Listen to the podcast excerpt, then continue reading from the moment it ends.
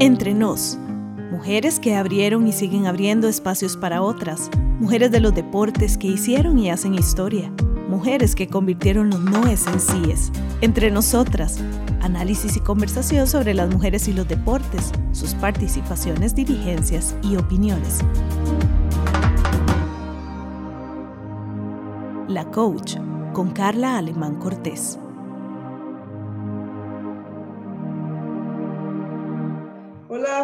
Qué gusto saludarlos, saludarlas. Soy Carla Alemán Cortés, la coach. Hoy con una tremenda invitada que dijo que sí, sin pensarlo dos veces. Está allá en el otro lado del charco, como dicen, de continente. Hay que decir que Radio U ha apoyado este proyecto, su producción. Tu marca CR ayuda también y cree en este proyecto haciendo los diseños de los podcasts en, mi página de Facebook. También Merca Publicidad apoya este proyecto y bueno, la idea es poder contar las historias de las mujeres, esas mujeres que hacen la diferencia. Entonces, me gustaría presentar a, la invitada, que cuente quién es, dónde está, bueno, cómo se llama primero. Hola, primero que todo, gracias a la profe, porque así la llamo, la profe Carla. Soy Melissa Herrera y bueno, actualmente estoy en Francia. ¿Por qué tan lejos? bueno, sí, como bien lo dijo usted, al otro lado del charco, me tocó regresarme porque bueno, ya llevo, voy a cumplir dos años exacto de estar viviendo acá en Francia, jugando fútbol profesional en una liga muy importante a nivel pues de todas las ligas del mundo es una de las más reconocidas. Entonces, aquí estoy viviendo esta experiencia bien lejos de casa. ¿Y cómo ha sido esta etapa de estar en una de las mejores ligas del mundo de fútbol de mujeres bajo una condición diferente? el día a día es un poco apresurado. La vida de una futbolista es un poco atareada. Mucha gente creerá que es algo fácil. Bueno, me levanto, desayuno, voy a clases de francés porque es un tema algo importante, ¿verdad? Para poder acoplarme aquí. Luego de ahí almuerzo en el club, entreno, regreso a casa, hago una pequeña fiesta, meriendo y luego voy a la segunda sesión de gimnasio y luego ya pues en cancha. La verdad, el día a día aquí es un poco diferente, ¿no? Las horas pasan aún más rápido porque siempre estoy ocupada. Estoy en una liga muy importante, como, como bien lo dijo usted, ¿verdad? Con jugadoras de alto nivel, top, que sábado a me las topo y que tal vez un día atrás las veía por, por redes, por videos, por tele, jugando y, y, hoy estoy pues enfrente de ellas y también compartiendo con, con jugadoras muy importantes en mi club. Y pues ahora esto ha sido un poco más difícil de lo normal porque antes estar lejos de casa, un país muy diferente al nuestro, lo hacía difícil y ahora aún más con esto de la pandemia, ¿verdad? El virus que llegó al, mundo entero. Me tocó regresar a casa, estar por allá cuatro meses. Gracias a Dios me dio la oportunidad de regresar, pero actualmente regresé de nuevo con muchísimos sentimientos encontrados, mucho miedo, no sé, preguntas que me hago a diario, si vamos a poder terminar la liga, cosas así porque anteriormente no pudimos terminar una liga que empezamos, pero bueno, en resumido, estoy viviendo una experiencia muy buena en una situación que tal vez no ha sido la mejor, pero sé que muy pronto voy a tener esto de experiencia o de anécdota para, para un futuro. ¿En cuáles otros países has estado jugando fútbol? Antes de llegar acá estuve dos años en Colombia, una liga que empezó muy rápido y lastimosamente no, no se ha llevado a cabo como se debe, pero pasé dos años increíbles ahí. También fui a Estados donde no fue una experiencia tan buena, pero siempre tomando cada experiencia ya sea positiva o negativa, porque bueno, estoy acá, ¿verdad? Entonces creo que, que todo lo que he vivido, tanto lo de Colombia, lo de Estados Unidos, que no fue lo mejor, pues estoy recogiendo los frutos de estar hoy en Francia y, y luego en Costa Rica, después de ahí, todo el tiempo. Pero Estados Unidos no fue una buena experiencia. Por el tiempo, por la liga, por el nivel? Bueno, la verdad, Estados Unidos me fui a una liga B, una liga que le llaman segunda división, pero realmente no es una liga tan conformada o, una liga tan preparada como lo pensaba. ¿Por qué? Porque realmente no es nada profesional. Obviamente el nivel en Estados Unidos es bueno. Jugaba contra jugadoras de el medio universitario, entonces estaban en verano ellas, entonces el nivel era muy bueno. O sea, tampoco era como malo del todo, pero las condiciones en las que vivía y las condiciones en las que entrenaba o las condiciones externas al fútbol no eran las mejores y por ese motivo, pues me toca regresar a, Costa Rica porque no era lo que realmente me habían pues dicho en, su momento. Me tocó sufrir, como así decimos, muchísimas cosas malas en la parte de vivencia con el entrenador, con la junta directiva, donde vivíamos, vivíamos súper mal. Entonces, aparte de que no estaba pues siendo tan profesional como yo pensaba que iba a ser la primera experiencia fuera del país, mejor opté por regresarme al país y, esperar una nueva oportunidad y de hecho antes de regresar estuve 15 días, 22 días mejor dicho y tuve la opción de, de viajar a Colombia y ya firmar mi primer contrato profesional. Lo que te quedó a vos es lo que no querés.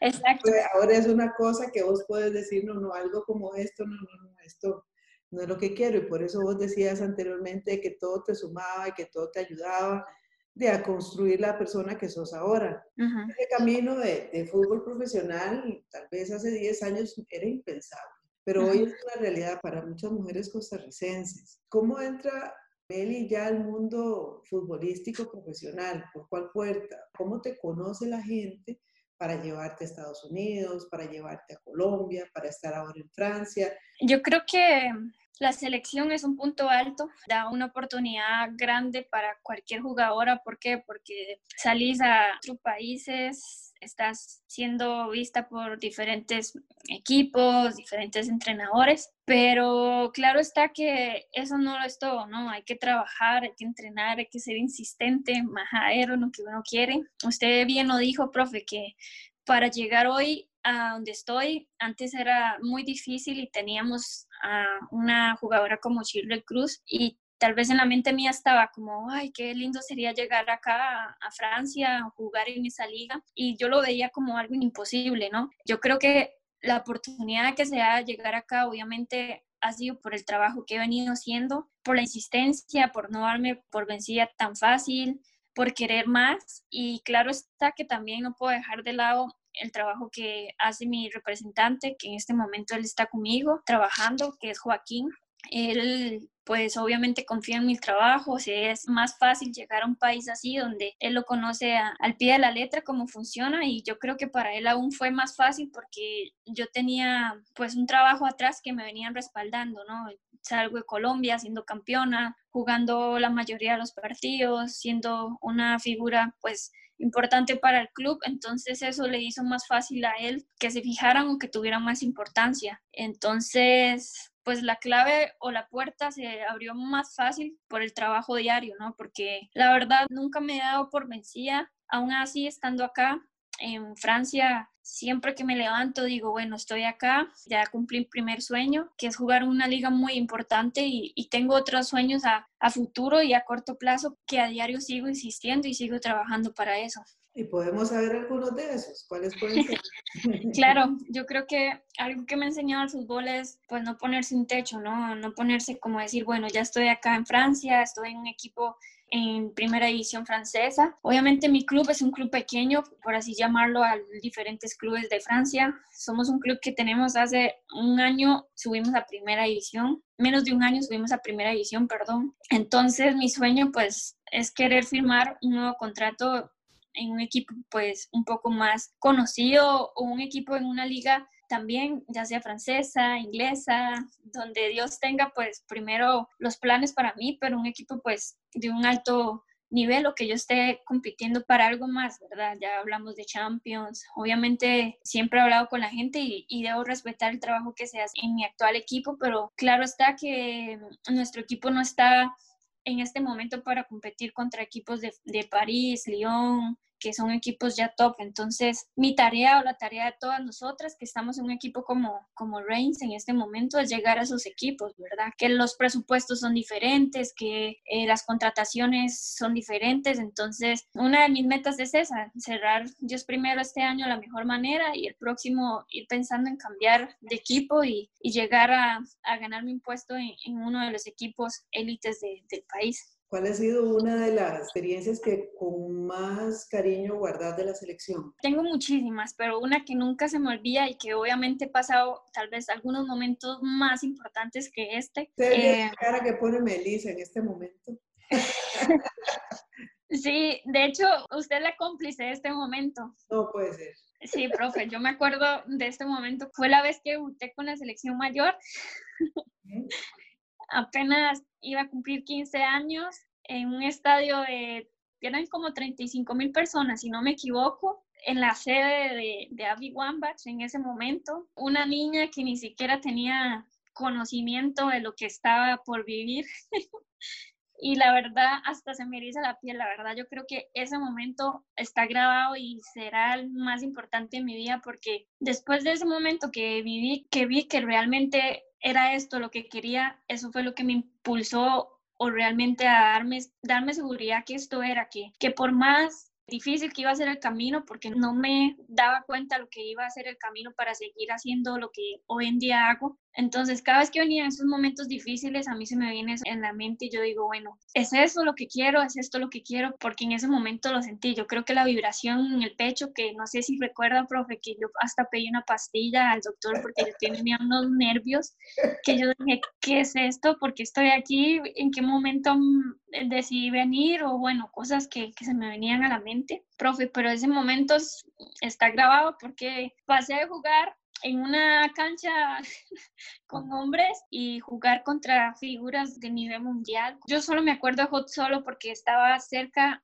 de las primeras en la fila, como era una de las más pequeñas, que siempre hemos tenido como la manera de colocarnos conforme la estatura y estaba en las más pequeñas, entonces Hot solo estaba diagonal a mí y yo solo me acuerdo de ella que yo decía, es en serio que yo estoy aquí, es en serio que yo estoy aquí. Entonces, profe, ese momento la verdad es uno de los más importantes y uno de los cuales yo de hecho hace poco una entrevista y dije que usted era un pieza importante y fundamental en mi crecimiento porque salir de donde salí y tomarme pues usted y decir, mira hija, me acuerdo de esa palabra, mira hija, estás anuente a venirte a, a dejar todo por jugar y yo me acuerdo de esas palabras todos los días y yo digo, sí, sí, sí, claro, profe. Entonces, profe, yo creo que esa experiencia que viví junto a usted en ese momento, que era mi entrenadora, la verdad está grabada y, yo creo que es lo que realmente me tiene aquí.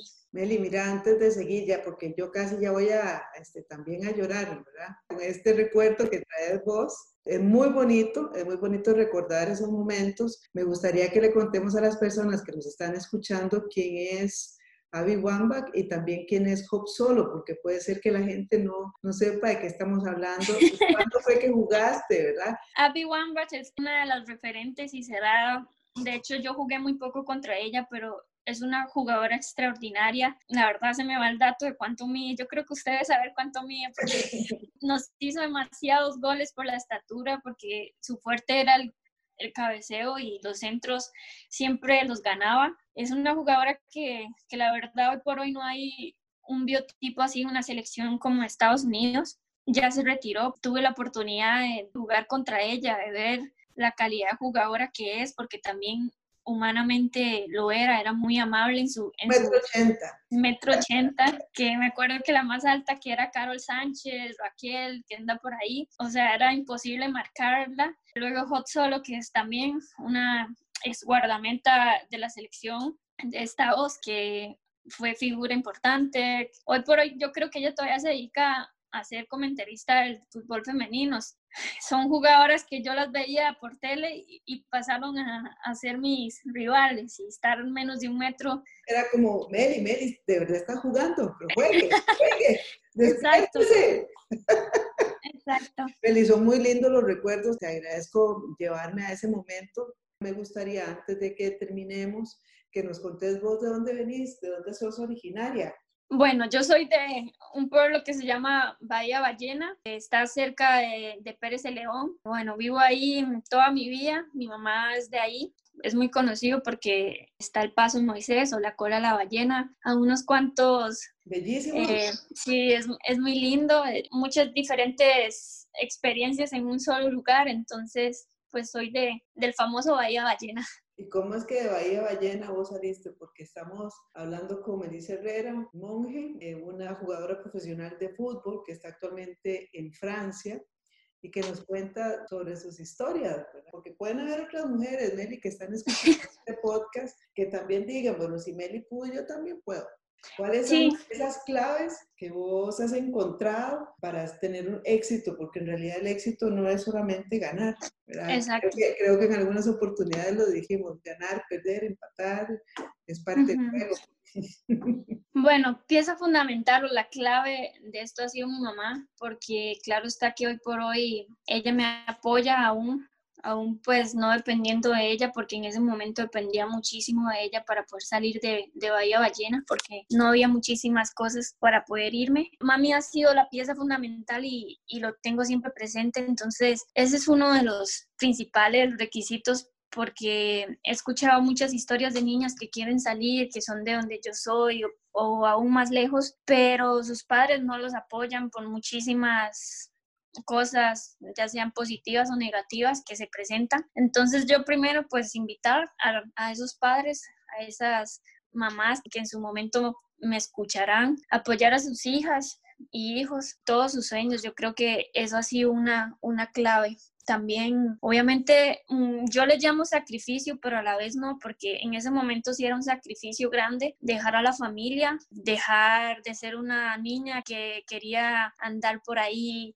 de fiesta o quería andar por ahí con sus amigas comprándose cosas o, conociendo cosas que hacen las niñas en su crecimiento y actualmente, porque como usted dice, profe, tengo apenas 23 años y he cortado mucha adolescencia para hoy estar aquí. Entonces ese es un sacrificio que al final, hoy por hoy le digo, el sacrificio no es ninguno porque amo lo que hago y gano dinero, haciendo lo que más amo. Entonces... Cuesta pagar el precio por tu sueño, esa es la cosa. Esa es la cosa. Entonces, profe, también obviamente en el camino nos vamos a topar muchísimos comentarios negativos, más que positivos, que, que es lo que realmente nos va a forzar a ser grandes guerreras, soñadoras limitaciones a mil, que yo sé que las personas de, donde lejos tenemos, no tenemos tal vez la posibilidad de vivir en ciertas comodidades en la ciudad, pero yo creo que todas esas cosas al final nos hacen mejores personas, mejores futbolistas y nos hacen valorar las cosas y seguir queriendo más. Entonces la clave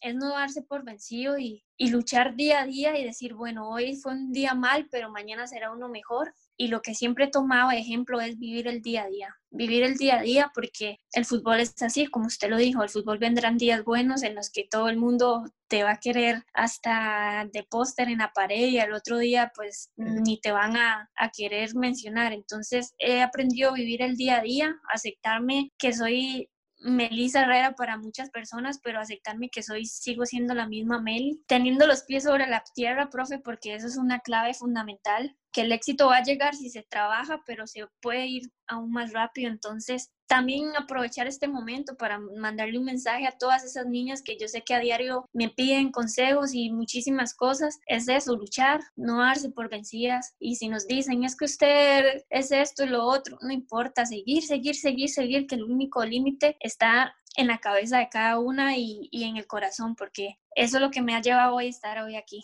Lo dijo Melissa Herrera, monje, su límite está en su mente y en su corazón. Le agradezco muchísimo, Meli. Yo sé que aquí, como decías vos, tengo muchas anécdotas y puedo contar muchas otras historias. mí me dicen que yo ando prometiendo siempre un podcast número dos, ¿verdad? Con cada una de las invitadas, porque tenemos cualquier cantidad de historias. Pero me encantaría seguir conversando con Meli le agradecemos desde el podcast de la coach y encantadísima y súper orgullosa y creo que fue la mejor decisión decir que sí. Te mando un abrazo y la mayor admiración que puede tener una persona por otra. Me parece que sos extraordinaria, jugadora, ¿verdad? A veces un poco acelerada, pero es parte tuya. un espacio producido por Radio U, Universidad de Costa Rica.